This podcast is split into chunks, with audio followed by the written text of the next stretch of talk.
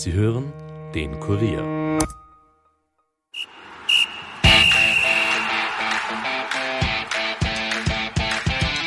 Nachspielzeit. Der Euro-Stammtisch des Kurier. Mit Ulrike Kriegler.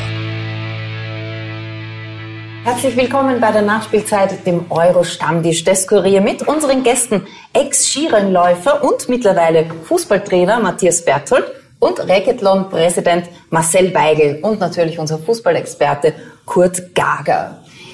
An unsere beiden Gäste, wie habt ihr die Euro bis jetzt verfolgt?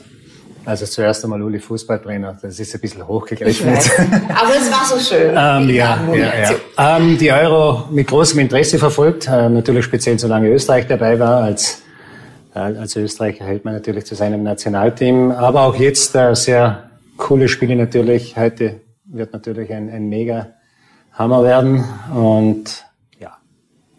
Freust dich schon drauf? Auf alle Fälle. Wie ist dein Zugang? Du hast ja selber gespielt. Ja, ich war ursprünglich Fußballer, bevor ich Racketlon begann. Zweite Landesliga, Langenlebern und Zeitung. Auch mit dem Andi Reisinger, den du ja sicher besser sehr kennst. ja. Ja. Gut, ja. Und ich habe jetzt einen Sohn, der ist elf Jahre, der spielt im LAZ bei der Admira und der zwingt mich quasi jeden Tag ein Match anzuschauen. Jetzt haben wir einen Fernseher im Garten aufgestellt und wir schauen fast alle Matches. Wirklich, also bist voller Insider, kannst Sozusagen, sämtliche Euro-Spiele nacherzählen. Ungefähr weiß ich, was los ist. Du bist aber Präsident des Racketlon-Verbandes. Was ist denn Racketlon?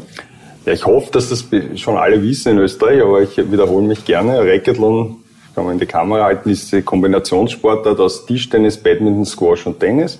Man spielt hintereinander gegen den gleichen Gegner, jeder einen Satz bis 21 Punkte und wer am meisten Punkte sammelt, der gewinnt äh, das Match. Das ist eine sehr vielseitige und man braucht auch mentale Stärke. Also die, die Zählzeit, also diese Zählung ist wie, wie bei den einzelnen Sportarten, also eben nicht, sondern bis 21 spielst du einen ja. Satz, aber die Regeln sind wie bei den, wie bei den Einzelsportarten. Sonst gelten alle Regeln wie bei den einzelnen Sportarten, mhm. mit einer einzigen Ausnahme, wenn es nach allen vier Sätzen genau unentschieden steht. Also das kann ja sein, dass genau, dann gibt es ja. einen Entscheidungspunkt, das nennt sich der Gummiarmpunkt im Tennis und da hat man nur ein einziges Service und da geht es dann wirklich um mentale Stärke, wer das Match gewinnt. Mhm. Ich habe gedacht, es gibt ein Elfmeterschießen oder so. Das ist ein bisschen wie Musical-Darsteller. Da muss man auch alles irgendwie können und kann dann nichts ganz gescheit. Aber es gibt so richtig professionelle Wettkämpfe auch. Absolut. Österreich ist ein Vorreiter im Racketlon. Es kommt ursprünglich aus Skandinavien. 80er Jahre oder 80er Jahre, 90er Jahre. Ich habe dort studiert äh, in Schweden, in Stockholm, habe das dann nach Österreich mitgebracht und seitdem haben wir das versucht, so gut wie möglich aufzubauen und wir sind stolz darauf, dass wir auch jetzt eine regierende Weltmeisterin haben, die Christine Seehofer in der allgemeinen Klasse Damen und auch das Nationalteam war vor zwei Jahren Weltmeister, also wir sind sehr, sehr, sehr erfolgreich. So viel Weltmeister, glaube ich, gibt es ja in Österreich jetzt auch wieder nicht. Hm. Was hast du studiert?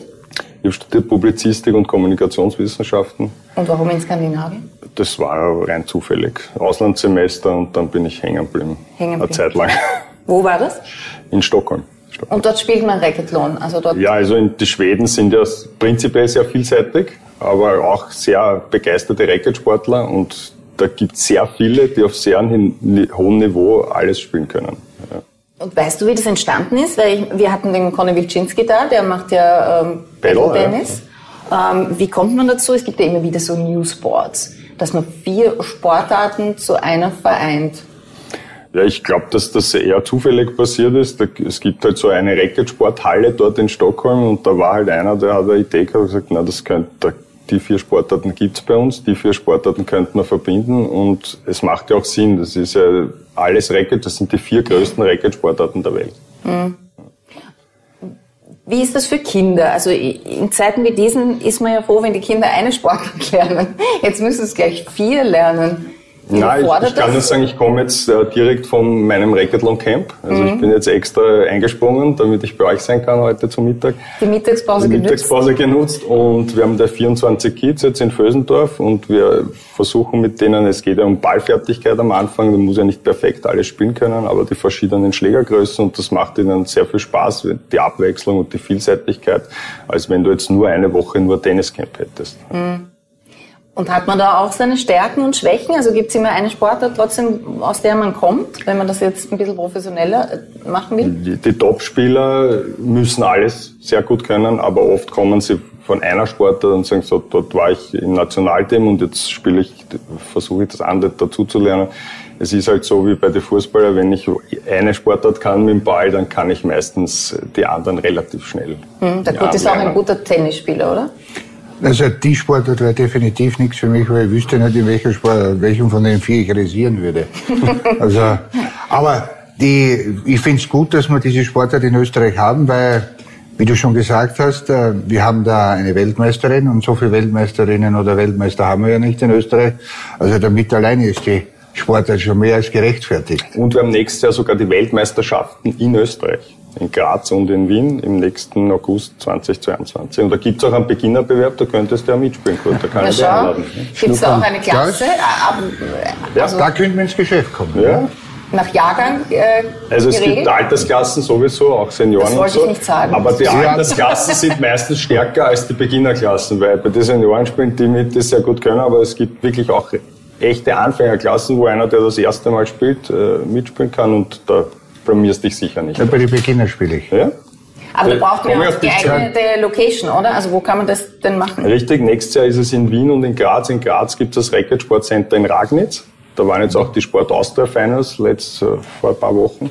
Und in Wien werden wir wahrscheinlich spielen in Otterkring. Da gibt es eine Racket World, die ist jetzt neu eröffnet vom, vom Ex-Weltmeister, vom Christoph Gren.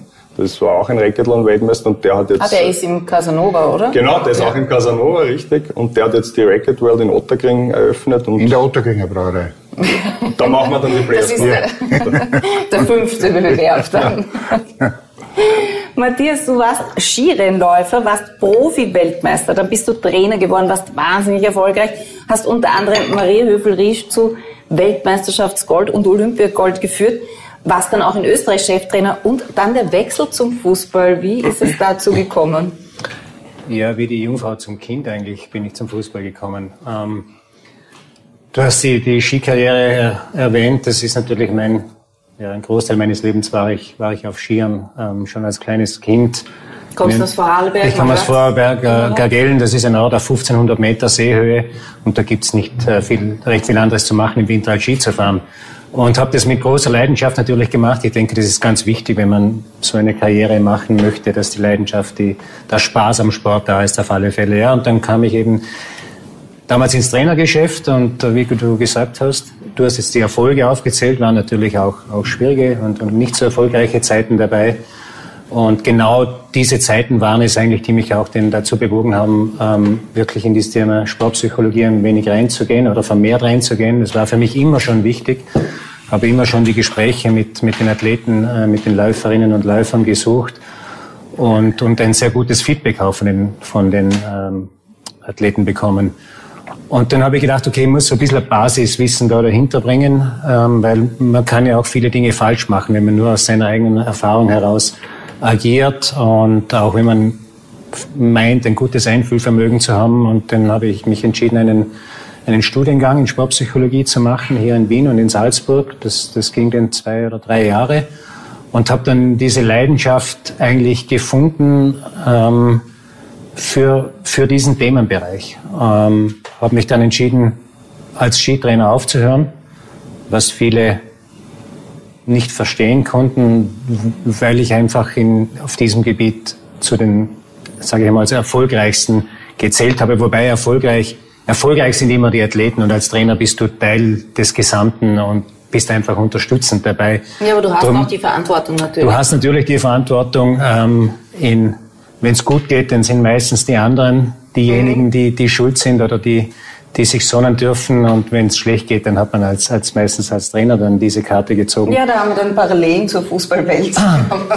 Aber das ist okay, man, man weiß das und, und, und, und man lebt mit diesen Dingen. Man bekommt ja dann sehr viel zurück, auch von den Athleten, wenn sie erfolgreich sind oder wenn man ihnen durch, durch schwierige Phasen äh, helfen konnte. Entschuldige.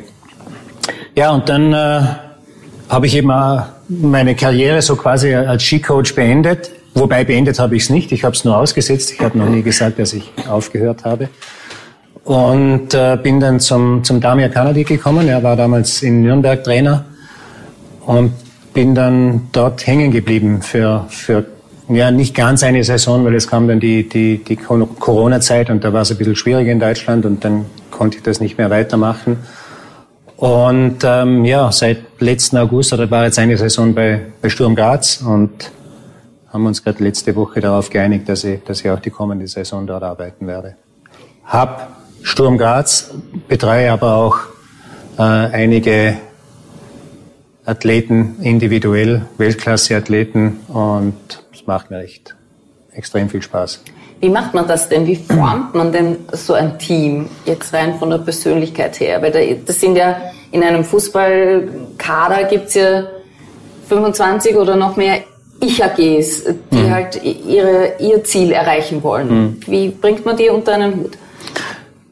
Also für, für mich war das Team auch im Skisport immer schon wichtig. Ähm, wir haben in einer Einzelsportart, wo denn der Teamkollege eigentlich der größte Gegner ist. Aber es war für mich sehr wichtig, weil, weil ein, ein Team macht den Einzelnen stark. Und gerade in einer Teamsportart macht das Team den, den Einzelnen stark, steigert seinen Marktwert. Wenn das Team gut performt, äh, zieht ihn mit hoch. Genauso ist es umgekehrt. Ähm, wenn man das coolste und, und geilste Team ist, und in der Kabine, wenn man Spaß hat, Gott, ich mein, dir muss ich nichts erzählen, aber die einzelnen Athleten nicht ihr Maximum erreichen, nicht auf ihrem äh, absoluten Hochleistungsniveau äh, performen, dann ist das Team halt, sage ich, durchschnittlich. Je besser der Einzelne ist, desto mehr kann er in das Team mit einbringen und desto mehr hebt er natürlich das Niveau des Teams. Und ähm, ja, Team, Teambuilding das ist ja das, das, äh, dieses Schlagwort seit den, in den letzten 20 Jahren von mir. Also überall macht man Teambuilding. Für mich ist eigentlich jeder Tag, jedes Training ist, ist ein Teambuilding. Das Zusammenessen, das Zusammentrainieren am Platz ist das beste Teambuilding überhaupt. Ähm, wenn wir jetzt von, von Teambuilding-Maßnahmen sprechen, wir machen das jetzt mit, mit Graz diese Woche, ähm, mhm. am Wochenende, dann gehen wir einfach aus dieser aus diesem Bereich, in dem wir uns tagtäglich befinden, ein bisschen rausgehen auf die Berge hoch und ähm, arbeiten dann, aber auch an Inhalten. Wie wollen wir uns als Team präsentieren? Ähm, was sind unsere, unsere Werte? Wie kommunizieren wir miteinander? Wir bereiten unser Team auf, auf gewisse Situationen vor, die jetzt äh, heuer vielleicht neu auf uns zukommen äh, im Vergleich zum, zum letzten Jahr, wie dass jetzt eben wieder Fans mit dabei sind. Aber glaubst du, dass also gibst du da Werte vor? Ich gebe Ihnen, wir erarbeiten das, das, wir erarbeiten das zusammen. Also die die Spieler und die Betreuer zusammen in, in verschiedenen Gruppen. Äh, da gibt's auch, wir haben jetzt, ich glaube, ganz eine coole Methode jetzt äh, äh, kommendes Wochenende. War ein bisschen kreativ sogar. Und, äh, und das arbeiten wir zusammen heraus. Das ist dann unser Baby. Und, und daran halten wir uns. Und wie gesagt, es ist wichtig, sich auf, auf gewisse Situationen vorzubereiten. Wie die Fans. Ähm, ja, die Fans sind da, jeder weiß es. Aber wenn der Griesmann sagt, es war zu laut, wir haben mhm. uns nicht gehört, dann war er scheinbar nicht, nicht gut genug äh, vorbereitet. Kann sein. Ähm, und andere Dinge auch. Mit Graz sind wir jetzt, äh, spielen wir jetzt international, Gott sei Dank. Das bringt natürlich englische Wochen mit sich. Und ähm, ja, es ist einfach vieles anders gegenüber dem letzten Jahr. Das Team formt sich neu, wir haben neue Spieler dabei, die jungen Spieler kommen immer mehr in die Mannschaft rein. Also es ist ein ständiger Prozess und es ist gut, wenn man so ein bisschen einen Plan A hat ähm, und weiß und sich vorbereiten kann auf Dinge, die, die, die auf einen zukommen. Aber siehst du das als, als deine Aufgabe, die, die Sportler, sage ich jetzt ganz allgemein, auf diese Situationen, die man eben nicht erwarten kann, vorzubereiten? Ich sehe ich als Teil meiner Arbeit. Man, man, man sagt äh, Mentaltrainer, Motivationscoach. Ich sehe mich äh, nicht nur als das. Ich möchte auch den Athleten einfach helfen, weil, wie du gesagt hast, ich war selber Athlet, dann war ich Trainer und hab, sehe den Sport einfach von beiden Seiten. Mhm. Was ist, was möchte der, der Trainer vom Athlet sehen? Was möchte der was erwartet sich der Athlet vom Trainer, vom Trainerteam? Wie kommuniziert man miteinander? Das sind ganz, ganz wichtige Dinge. Dinge, die mir, ja, die, die, logischerweise als junger Athlet hast du diese Erfahrung nicht. Man sagt immer, ja, jetzt mit, mit 50, wenn ich mit der Erfahrung, die ich jetzt habe und mit meinem Körper von damals, ja, die ist aber nicht, das hat mhm. niemand.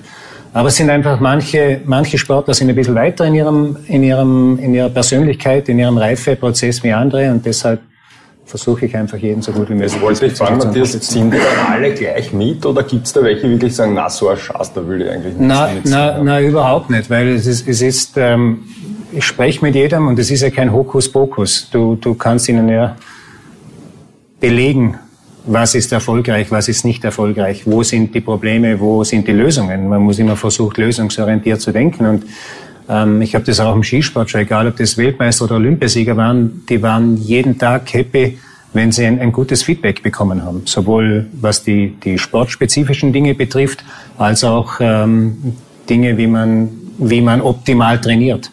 Wie man sich als Profi zu verhalten hat, wie man mit den Medien umzugehen hat, wie man mit den Fans umzugehen hat, wie man mit, mit Kommentaren in den Foren umzugehen hat. Man, man, man liest es, denkt, äh, aber es ist doch da.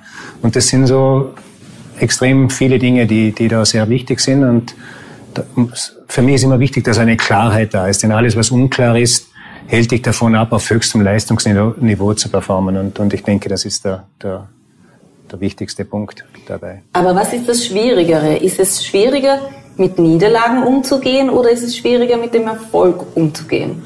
Man würde jetzt so sagen, es ist schwierig, mit Niederlagen umzugehen, aber für mich ist es genauso schwierig, mit dem Erfolg umzugehen, denn man erreicht einen gewissen Erfolg, man setzt eine Vision in die Tat um und dann siehst du bei sehr vielen die sind dann plötzlich nicht mehr da. Also wenn sie zufrieden sind, das ist der erste, für mich ganz klar der erste Schritt zurück und man muss so, sich sofort wieder neue Ziele setzen und, und wenn man es alleine nicht schafft, dann ist es eben gut, wenn man jemand hat, der einen führt in diesen, in diesen Phasen. Niederlagen sind nicht schön, aber wenn man sie richtig analysiert, bewertet und dann die entsprechenden Maßnahmen setzt, dann machen sie dich zum Sieger, weil es gibt keinen der beste Sportler der Welt, man kann nicht sagen, wer das ist, aber die besten Sportler der Welt haben, haben Niederlagen gehabt. Das und ist ja das Schöne am Sport. Das oder? ist super. Es ist, es ist quasi, man lernt viel und, und es ist irgendwie unberechenbar in manchen Phasen.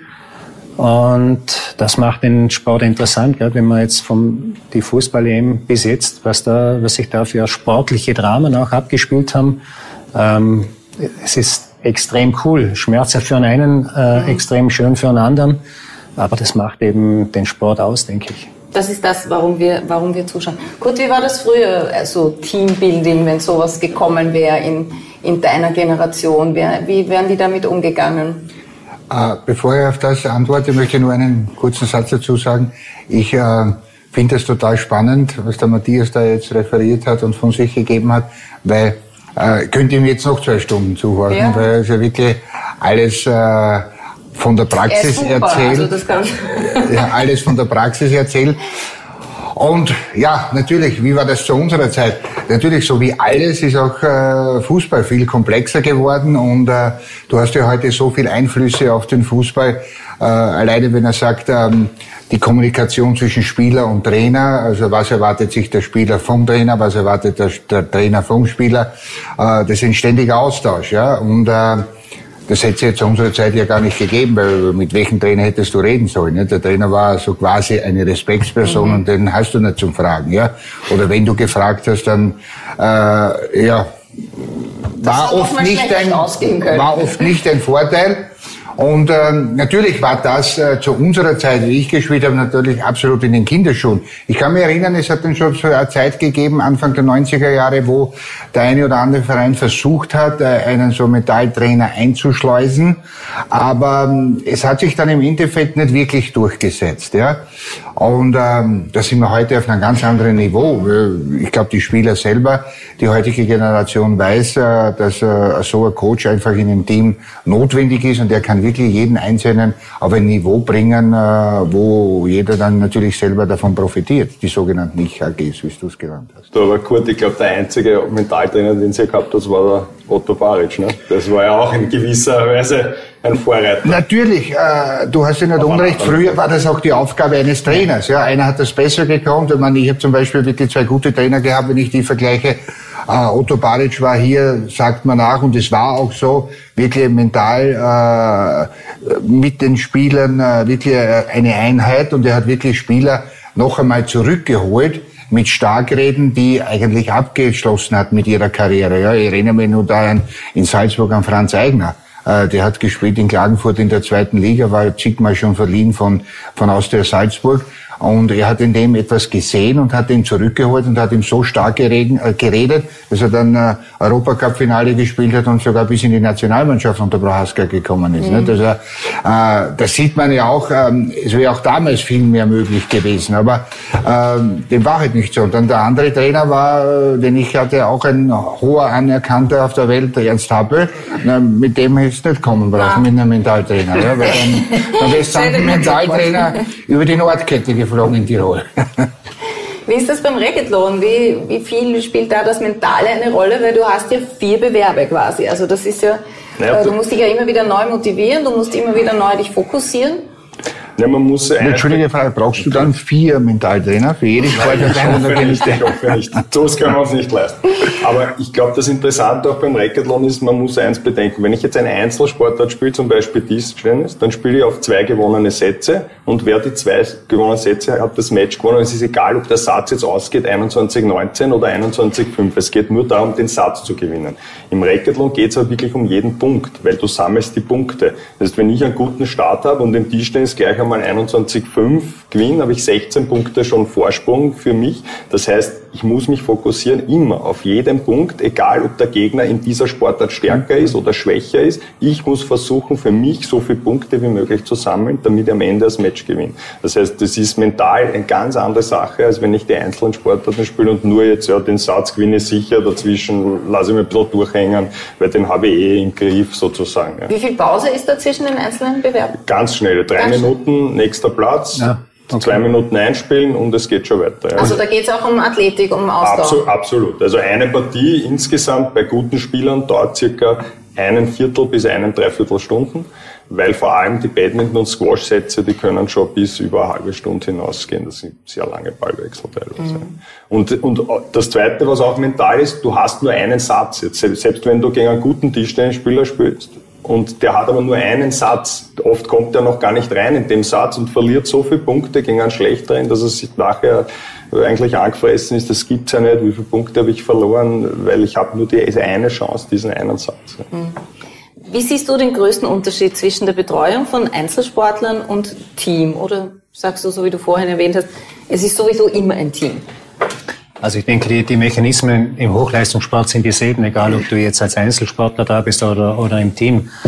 Ähm, wenn ich jetzt mit den Fußballern rede, sage ich schon, ihr, ihr könnt euch extrem glücklich schätzen, in einer Mannschaftssportart zu sein, denn das habe ich jetzt erst, seit ich beim Fußball bin, erlebt, wie, wie man sich miteinander freut über, über Erfolge. Mhm. Du hast es im, im Skifahren nicht. Du, du gewinnst oder hast ein gutes Ergebnis, freust dich und die, deine Teamkollegen freuen sich schon mit dir, aber du hast sie geschlagen. Also ist die Freude hält sich in Grenzen. Deine Trainer freuen sich natürlich, aber kümmern sich auch um die Leute, die nicht so erfolgreich waren. Und es ist dann, wenn du nach einer langen Autofahrt oder nach einem Flug von Amerika zu Hause kommst, dass deine Familie sich mit dir freut. Im, im Fußball oder in einem Teamsport kommst du in die Kabine und, und es ist einfach ein, eine unglaubliche Energie da drin, wenn es gut geht. Aber auch, in Phasen, wo es nicht gut geht, als Team zusammen zu verlieren, ist vielleicht eine Spur einfacher mhm. als als Einzelner zu verlieren, denn man hat sich äh, gegenseitig, man kann sie, man kann diskutieren darüber und man kann Wege finden, gemeinsam Wege finden, dass es einfach das nächste Mal besser gemacht wird. Das ist ein, ein großer Unterschied. Aber ansonsten, wie gesagt, für mich steht die Leistung des Einzelnen immer im Vordergrund.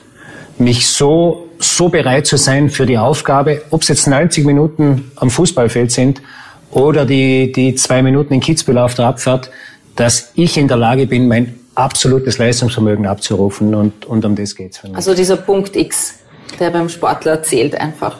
Ist wichtig und, und ja. du kannst aber nicht davon ausgehen, dass es immer perfekt ist. Mhm. Weil an manchen Tagen bist du körperlich bei 80 Prozent, an manchen Tagen vielleicht bei 100 Prozent. Aber die Bereitschaft aus dem, was ich im, Mom im Moment zu leisten bin, das Maximum herauszuholen. Ich denke, das, das ist ganz wichtig. Matthias, bietest du auch an so Workshops, wo man, sagen wir, nur einen Tag punktuell, zum Beispiel fürs Reggelon Nationalteam oder ich bin jetzt auch bei ASV Fösendorf beim Fußball wieder gelandet im Vorstand, da spielen wir zweite Landesliga. Macht sowas Sinn? Bietest du sowas an? Ich, ich, ich biete das, also ich habe das schon mehrfach gemacht.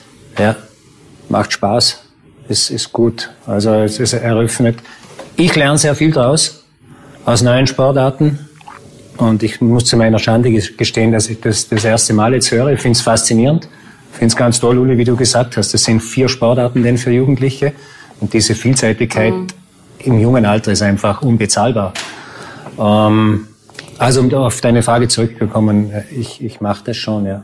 Ja. Ihr könnt euch das gleich ausmachen. Wir gehen nämlich gleich in eine Pause. Vorher können Sie noch gewinnen. Und zwar eine Kurier-Fanbox mit Trikot, einer Bierflasche, einer Kurier-Trinkflasche und kleinen Überraschungen. Dazu beantworten Sie bitte unsere Quizfrage des Tages, die da lautet, wer schaffte es beim Euro-Debüt, also als die Mannschaft zum ersten Mal dabei war, ins Finale? War das A Frankreich, B Jugoslawien, C Ungarn oder D Wales? Also am Beispiel wenn Österreich zum ersten Mal 2008 dabei gewesen wäre und dort gleich ins Finale gekommen wäre, dann wäre das Österreich. Wir wissen, dass das nicht dabei ist. Ihre Antwort mailen Sie bitte an emstammtisch.kurier.at in Betreff Quizfrage 26. Der Gewinner wird morgen in der Nachspielzeit bekannt gegeben und per Mail verständigt. Wir sind gleich wieder da, nur kurze Werbepause.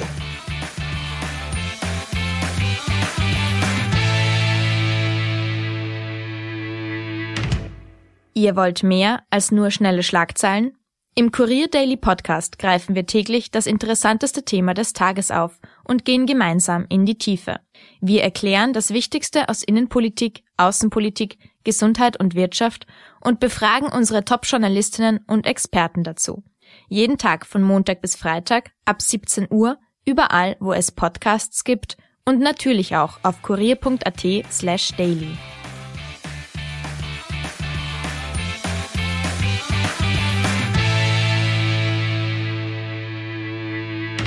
Heute Abend kennen wir den ersten Finalisten. Um 21 Uhr spielt im Halbfinale Italien gegen Spanien. Die Italiener, die haben ihre Gruppe gewonnen und auch das Achtelfinalspiel, das ist uns leider Gottes noch gut in Erinnerung geblieben. Gegen die Österreicher, da gab es eine Nachspielzeit. Im Viertelfinale konnten sie die Belgier in einem großartigen Spiel besiegen. Sie sind seit unfassbaren 32 Spielen ungeschlagen und nur Sascha Kalajdzic und Romelu Lukaku konnten bei der Euro 2020 ein Tor gegen die Italiener erzielen. Die Italiener haben sich zwar für die WM 2018 nicht qualifizieren können, sind aber schon zum zehnten Mal bei einer Endrunde der Europameisterschaften dabei, konnten schon mal Europameister werden. Allerdings ist das schon lang her. Das war 1968. Wenn man jetzt schon einen Mentaltrainer, ich weiß, ihr wollt dieses Wort nicht, aber einen Persönlichkeitsentwickler da haben. Was macht denn die Italiener so stark? Weil die wirken so, als hätten sie einen unglaublichen Team Spirit. Ja, man sieht es, wenn, wenn die Hymne gespielt wird, wie, mit welcher Leidenschaft die da dabei sind. Und ich denke, dass der Trainer es einfach geschafft hat, ähm, ein richtig cooles Team zu, zu, zu formen. Und ähm, ja, es macht, es macht echt Spaß, wenn man sieht, mit welcher Leidenschaft, mit welchem Einsatz äh, die, die, die Spieler auf den Platz gehen. Aber ich denke, dass wenn wir vom Halbfinale reden, das wird jetzt bei diesen übergebliebenen vier Mannschaften, das wird bei allen dasselbe sein. Davon gehe ich aus und mhm. äh, löst eine Euphorie in den einzelnen Ländern aus. Ich finde es immer ein bisschen schade, wenn denn so Mannschaften wie Frankreich ausscheiden, weil diese Spiele, Halbfinale, wenn denn absolut die, die absoluten Top-Mannschaften, und ich möchte jetzt nicht negativ gegenüber, keine Ahnung, Dänemark reden mhm. oder was, aber wenn da richtig die Top-Mannschaften wären, die Topstars wären, dann wäre es vielleicht für den, für den Fan wie mich, der jetzt mit, der kein Fußballexperte ist, noch einmal ein bisschen. Ja, aber Italien, Spanien ist schon ein, ein ja, Favoritenduell, ja. Das auf alle Fälle. Ja, das ist, glaube ich, ja einer der größten Spiele, die die der europäische Fußball äh, zu bieten hat. Ja. Wenn ich denke, nur die Titel von diesen beiden äh, Mannschaften, es geht, glaube ich, würde ein Spiel darüber gehen, das wäre Italien gegen Deutschland, ja, wo mhm. noch mehr äh, Titel im Spiel werden. Aber Spanien gegen mhm. Italien ist natürlich äh, das Nonplusultra. Und ich glaube, so werden wir auch heute Abend alle das Spiel erleben, ja, weil diese beiden Mannschaften können Fußball auf hohem Niveau zelebrieren. Und ähm, das werden sie uns auch heute Abend zeigen.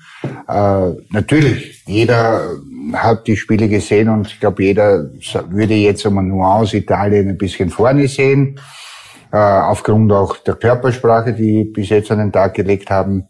Aber heute trotz allem, das ist halt ein, Chaos. ein mhm. einen Stehsatz, die Karten werden neu gemischt und äh, auch die Tagesverfassung wird natürlich heute eine wesentliche Rolle spielen, um den Ausgang des Spiels zu erreichen. Mhm. Marcel, wie hast du die Italiener bisher erlebt? Ich bin ein großer Italien-Fan. Also ich fahre jedes Jahr nach Sardinien und ich habe auch gehört, äh, dass die italienische Mannschaft Urlaubsfan, ne? also kein Fußballfan. auch Fußballfan und Urlaubsfan. Und ich habe auch gehört, dass die italienische Mannschaft Teambuilding auf Sardinien gemacht hat. Angeblich waren sie mit den Spielerfahren dann vorher dort und äh, sind so zusammengewachsen. Und ich wünsche mir sehr, dass sie heute gewinnen, weil ich auch am Finaltag am Sonntag in Jesolo sein werde und ich hätte dort gerne natürlich ein italienisches, ein italienisches Finale. Wir haben schon gesprochen ein bisschen über äh, Trainer Roberto Mancini. Äh, es gibt allerdings natürlich ein riesiges Trainerteam. Unter anderem gibt es den Gianni Vio, der ist Trainer für ruhende Bälle. Also der hat sogar ein Buch geschrieben, weil er sagt, diese ruhenden Bälle, das äh, können 30 Prozent mehr Tore sein durch diese ruhenden Bälle. Äh, ich kann mich an einen so einen Freistoßtrick erinnern, beim 1 zu 0 gegen Wales, glaube ich, war das. Äh, das, das war so richtig eine, wo ich mir dachte, wow, das habe ich ja noch nie gesehen. Kann man das kopieren, sowas? Naja, grundsätzlich muss man äh, auch dazu sagen, natürlich auch das ist ein Bereich, der sich gegenüber der unmittelbaren Vergangenheit spreche, ja schon spreche gar nicht mehr von meiner Zeit, ja entwickelt hat äh, mit einer rasan, äh, rasanten Tempo, das ist unglaublich. Also heute hast du ja für jede Kleinigkeit schon einen Trainer. Und ich glaube, äh, Mehr Trainer als Spieler schon. Ja, das, ja. Äh, wie nehme ich das Besteck auf? Ja, muss ich ja fast sagen, gibt's einen Trainer, ja, einen eigenen. Sicher, aber, aber äh, das ist eben so, dass der Staff so groß ist äh, von den äh, Trainerstäben in, in dieser Qualität der Mannschaft, Nationalmannschaften auch, oder auch in den Top-Vereinsmannschaften, und äh, natürlich wird auf das äh, viel Wert gelegt, weil diese engen Spiele werden natürlich auch oft äh, durch Standards entschieden. Und das war auch natürlich bei dieser Euro der Fall, mhm. nicht? keine Frage. Und deswegen äh, versucht jede Mannschaft sich hier einen Vorteil herauszuholen und, ähm, und ihn auch zu nutzen, keine Frage. Wie ist das eigentlich mit diesen, wenn wir schon reden, von diesen Betreuerstäben? Mittlerweile gibt es im Fußball ja auch ein Trainerteam. Bist du da auch gefragt, dass du da auch aus den Trainern ein Team formen musst?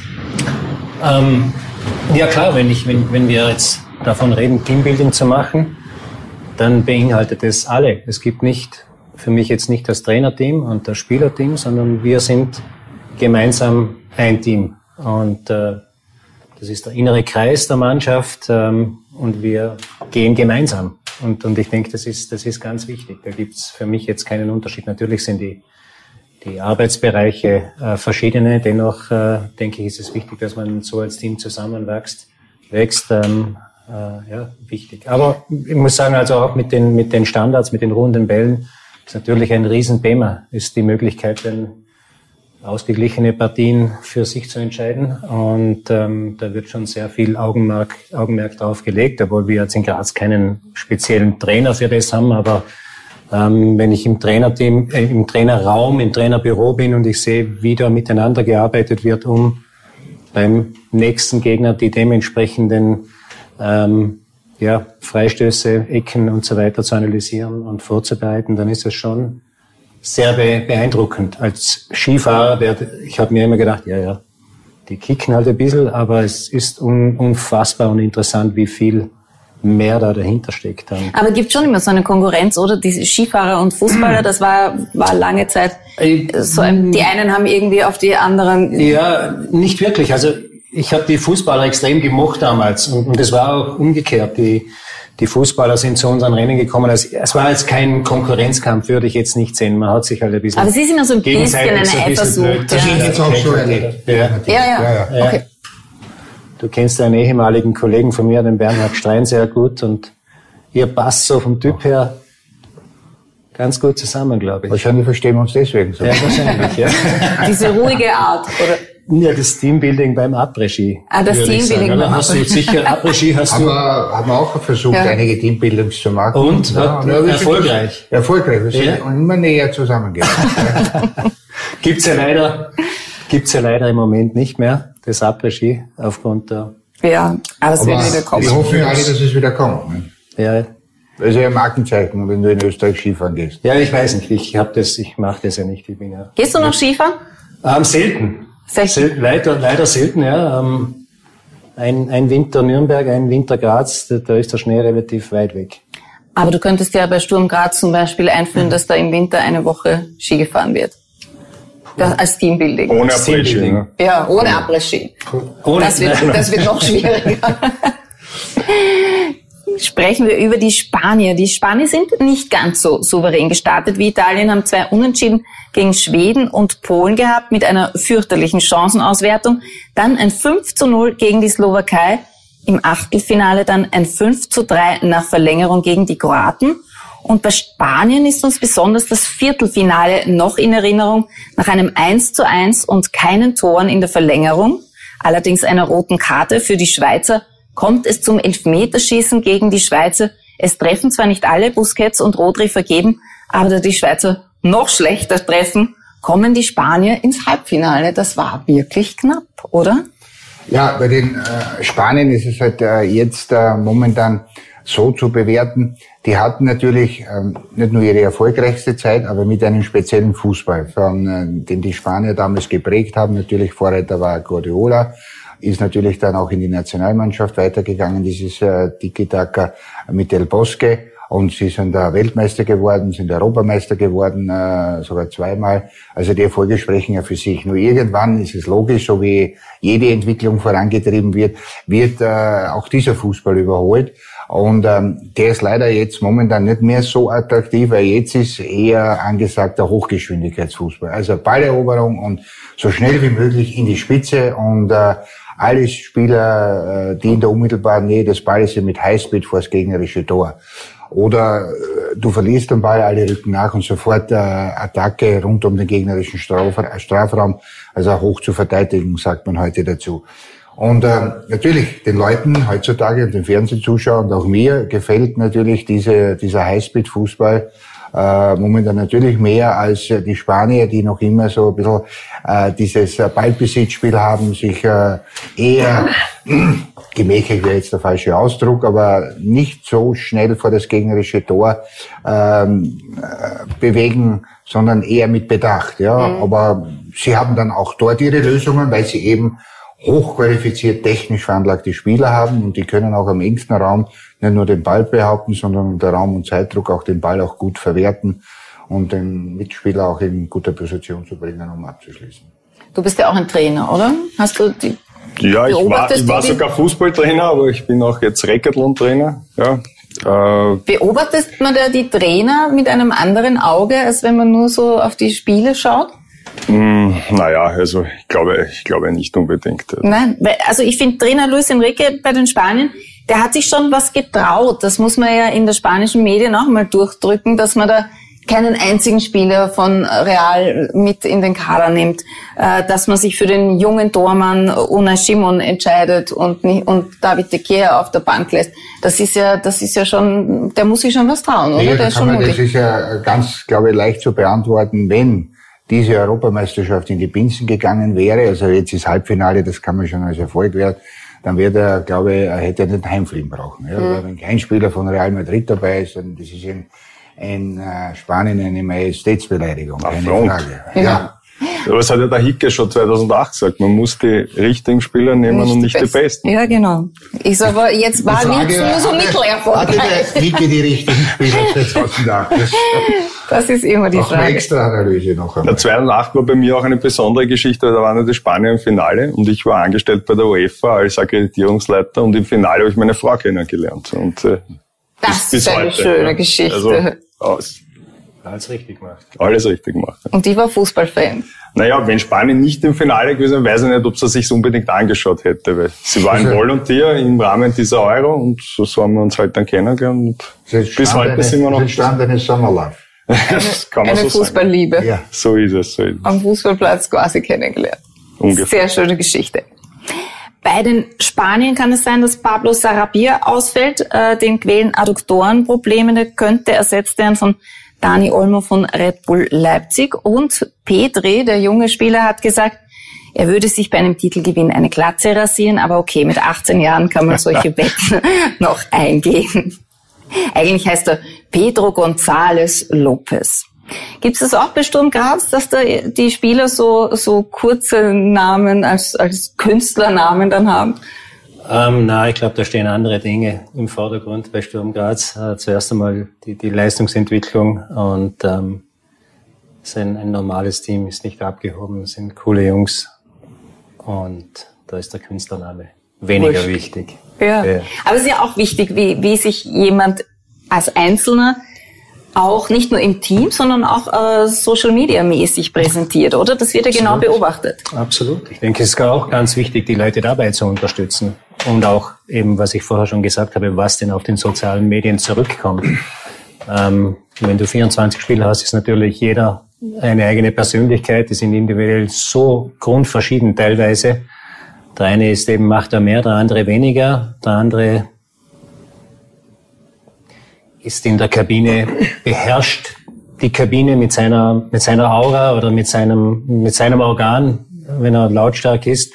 Und äh, der, manche, der andere ist eben ruhig und, und überzeugt durch Leistung. Und äh, es ist wirklich sehr, sehr interessant, wie sich dann ein Team so, so aus verschiedenen Charakteren zusammenfügt. Ja. Genau. Mit in Graz ganz normalen Namen. Ja, aber hast du auch das Gefühl, dass es äh, Spieler gibt, äh, gerade in so einem Kader, weil es gibt ja auch Spieler, die zu 80 Prozent jetzt Ersatz sind. Mhm. Aber die dann eine, eine soziale Kompetenz haben für diese Gruppe. Und ist das das Geheimnis, dass in dieser Gruppe einfach jeder seine Aufgabe haben muss? Ganz egal, ob er jetzt der Mittelstürmer ist, der die Tore eben macht mhm. oder eben nicht, wie Morata. Und äh, ist das, ist das schon so, dass man da so eine, so eine Aufgabenverteilung ich denke, hat? Jeder, jeder im Team hat, hat seinen Bereich. Ähm Kobe Bryant hat, hat sehr schön gesagt, also er, er ist bereit, alles für das Team zu tun. Ob das ist, äh, wenn er auf der Bank sitzt und seinem Mitspieler äh, Handtuch gibt oder Wasser reicht oder ob er im entscheidenden Moment den, den entscheidenden Wurf macht. Also das Team ist, ist wichtig und jeder muss die Bereitschaft haben, sein Maximum für das Team zu geben. Jeder hat seine Rolle. War auch beim Skifahren, wenn die, die Jungen gekommen sind, habe ich gesagt, du pass auf, ähm, du profitierst jetzt von den, den Weltstars, die da drin sind, aber auch du hast eine Aufgabe da drin, nämlich ich möchte von dir den maximalen Einsatz sehen, dass du den, den Alten oder den Erfahrenen einfach auch den in den Hintern trittst mit deinem Einsatz, wenn die einmal ein bisschen äh, einen Tag im Training haben, wo sie nicht so marschieren. Aber dann bist du da und zeigst mit deinem, mit deinem Einsatz, gibst ein Zeichen und bist Vorreiterin, was das betrifft. Und so, denke ich, ergänzt sich ergänzen sich die, die einzelnen Individuen in, in einem Team und machen ein Team zu einem, einem guten Team. Und dann auch erfolgreich. Hoffentlich. Einen ja. Satz dazu noch. Ich glaube auch bei diesem Entstehen eines Teams, äh, man hat ja nie Probleme mit den großen Spielern oder mit den Spielern, die ihrer Bedeutung im Team bewusst ist. Ja, die wissen sowieso, dass sie wichtig sind.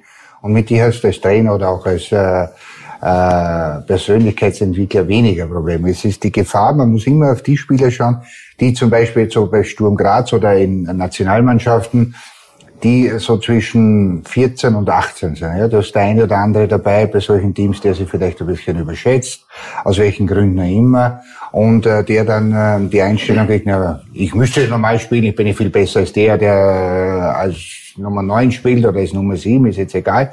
Und äh, dann natürlich, wie man so schön sagt, schlechtes Blut in die Mannschaft bringt. Ja, und den muss man, glaube ich, meiner Meinung nach so im Fußballgebilde ein bisschen mehr im Auge haben, dass der äh, immer so am richtigen Pfad ist, ja, und nicht den zu oft verlässt, weil natürlich kann der dann, wenn eine Phase kommt, wo es nicht so läuft, weil das ist dann immer die hochsensible Phase, den einen oder anderen anstecken, ja, und reißt da gleich mit, weil du hast ja gleich zwei, drei andere, die auch unzufrieden sind, ja. Ja, klar, so, jetzt, auf der Bank, sagst, da, ja. bin ja auch unzufrieden, ja. ja. Klar. Und dann hast du natürlich schon ein gewisses Problem, nicht? die Belaune zu halten. Die, die ersten elf ist ja Selbstläufer, ja, klar. ja. Aber die hinten, die, die machen es dann aus, ja. Vielleicht war das aber auch der Grund, warum ihr das damals nicht gebraucht habt, so einen äh, Mentalbetreuer, sage ich jetzt, Weil man hat schon gewusst, elf Freunde müsste es sein oder so, das gab es auch, auch schon früher. Aber da wurde ja nicht so viel gewechselt. Das heißt, wenn der Stamm der Mannschaft, da wurde, gab es ja kein Rotationsprinzip und so weiter, sondern die elf im Grunde haben gespielt, da konnte mal einer weg, äh, ein anderer hin. Aber im Grunde, die elf haben gewusst, okay, wenn ich nicht mich ganz blöd anstelle,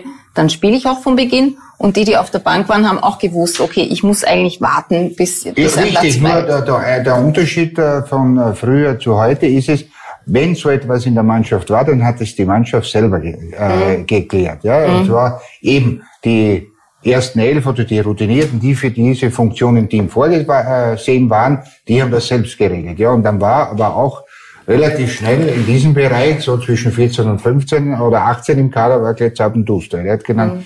diese Spieler haben dann sofort gewusst, jetzt ist besser sich der Gruppe anschließen und mit der Herde mitziehen, weil sonst äh, bleibst du über. Mhm. Und zum Glück gab es noch keine sozialen Medien. Weil das ja, ist ja, natürlich, das ist ja wieder eine andere Welt, die der Matthias eh schon erwähnt hat.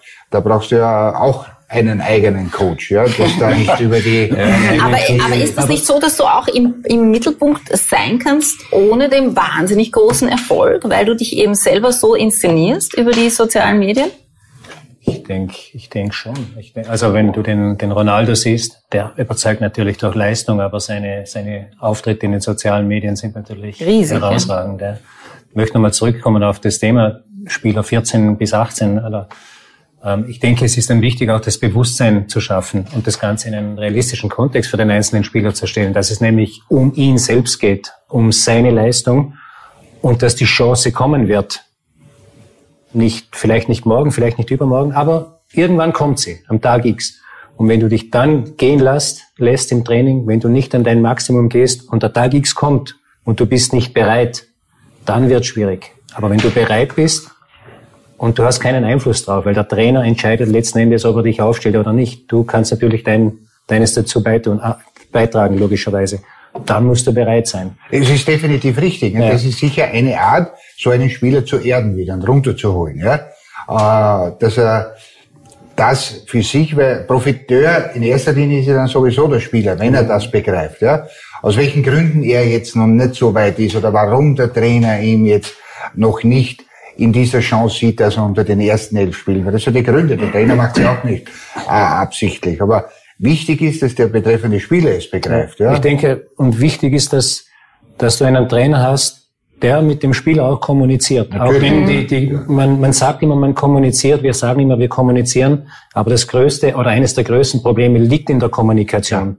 Es wird entweder nicht richtig oder nicht klar kommuniziert oder gar nicht kommuniziert. Also du musst jeden dort abholen in der Situation, wo Wenn er sich geht, gerade befindet. Es ist nicht immer einfach für einen Trainer, wenn er 24, 30 Spieler hat natürlich. natürlich. Das erfordert ein, ein unglaublich viel, viel Aufmerksamkeit, ja. Achtsamkeit. Und ein Auge dafür, auch genau, wie es jedem genau. Einzelnen geht. Würde dich das reizen, eine Mannschaft zu betreuen bei so einem Großereignis? Weil so ein Turnier ist ja auch wieder mal was anderes als äh, ein, eine Liga. Ich, mich reizen Großereignisse extrem. Also das war immer schon Weltmeisterschaften, Olympische Spiele. Ich durfte auch selbst, wie du gesagt hast, einmal in Amerika Weltmeister werden. Und ähm, aber wir haben es irgendwie am Anfang als Trainer hatte ich so meine Mühe damit, da habe hab ich nicht so den richtigen Zugang gefunden und plötzlich waren wir mega erfolgreich. Mhm. Also mit den deutschen Damen, mit den österreichischen Herren auch in Sochi und, und mit, den, mit den deutschen Herren auch. Und also es, es ist etwas Besonderes, es sollte nichts Besonderes sein, sondern ganz normal. Es geht nicht um Olympiagold, sondern es geht um den Prozess. Wie beim Skifahren jetzt, was mache ich vom Start bis ins Ziel? Wie bereite ich mich auf diese Phase vor? Das, das Gold oder das Silber oder das Bronze oder der Ausfall kommt mit dem, was ich, was ich zeige, wie ich mich, wie ich mich präsentiere. Mhm.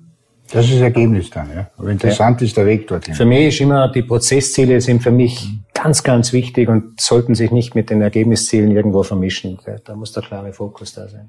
Mhm, interessanter Ansatz.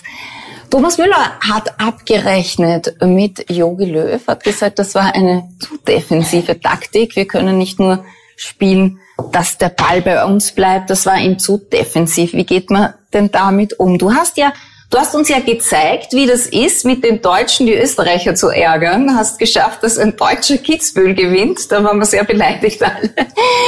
Wie müssten wir es tun, damit die Österreicher mal die Deutschen im Fußball ärgern können? Ach, ich glaube, dass der Weg dahin ist eigentlich, also ich sehe das jetzt schon, dass das, dass das passieren könnte. Diese Dinge, dass nach einem Großereignis, bei dem es nicht gut lief, ähm, dass da über Nacht alles in Frage gestellt wird, das, das habe ich selbst immer wieder erlebt. Ähm, du machst etwas gut, gewinnst, im Jahr darauf machst du es fast genau gleich und es geht schief. Und du, es geht schief und es war miserabel. Das mhm. ist das Schlimmste, was du machen hast können. Also diese, dieses Schwarz-Weiß-Denken, das ist ganz schwierig. Keine Ahnung, weißt du, diese, diese Schlagzeilen, was auch immer der Müller genau gesagt hat. Ich habe das Interview nicht ja, aber es stimmt das, aber er ist ja selber aufs Leere, aufs Tor gelaufen, hätte einen ja. Ausgleich schießen können. Oder? Das, also, das stimmt, läuft alleine aufs Tor, trifft nicht. Kann man da die, den Mund aufzureißen, ist schon, ist schon auch mutig. Wie ist das äh, beim Racketlon? Ist da Deutschland auch übermächtig?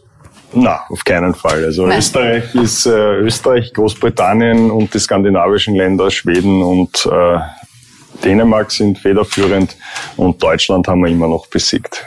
Sehr gut. Das Endlich eine Sportnation. Alle zum Racketlon. Wir bitten euch jetzt die heutige, das heutige Halbfinale äh, zu tippen. Italien gegen Spanien. Oh, hier haben wir einen großen Optimisten. Italien, Spanien hast du getippt 4 zu 2, vielleicht hältst du es kurz in die Kamera. Und 2 zu 1. Also ihr seid euch beide sicher, die Italiener Ja, sicher bin ich mir nicht, aber wenn ich, wenn ich äh, dir, ich habe dir zugehört und dem Kurt zugehört und dann ist es ja fast logisch, dass Nein. es 2-1 ausgehen wird. Ja, zwei ist jetzt ein bisschen sehr. Ich hoffe natürlich auf ein Torfestival und äh, Racketlon ist immer die Zahl 4, deswegen. Ah ja, genau, 4. Es muss ein 4 leicht erklärbar okay. ist für mich leicht erklärbar und schauen wir, was passiert. Bitte unterschreibt noch auf unserem Nachspielzeit-Trikot. Wir haben ja auch ein Tippspiel gemacht. Die Zuseher sollten die Finalpaarung tippen. Es geht immerhin um einen LG-Fernseher 55 Zoll. Bis zum Achtelfinale konnte man den Europameister tippen. Ein paar sind noch im Rennen, aber es sind nicht mehr viele. Gestern hat mit der richtigen Antwort Antwort unserer Quizfrage Philipp Thomas aus Wien 13 eine Kurier-Fanbox gewonnen. Falls Sie auch eine wollen, dann bitte beantworten Sie die heutige Frage, die heißt, wer schaffte es beim Euro-Debüt ins Finale? War das A Frankreich, B Jugoslawien, C Ungarn oder D Wales? Ihre Antwort bitte an emstammtisch.kurier.at und im Betreff Quizfrage 26. Vielen Dank euch, das war eine sehr interessante Nachspielzeit. Matthias Berthold, viel Erfolg mit Sturm Danke. Graz. Und Marcel Weigel, Präsident des Racketlon-Verbandes, dir auch natürlich viel Erfolg weiterhin beim Racketlon. Dir danke. danke. Kurt Gager, unser Experte. Du kommst doch morgen wieder, hoffe ich. Morgen geht's weiter mit dem neuen Akademieleiter der Wiener Austria, Florian Mader. Wir danken fürs Zuschauen. Bis morgen. Tschüss.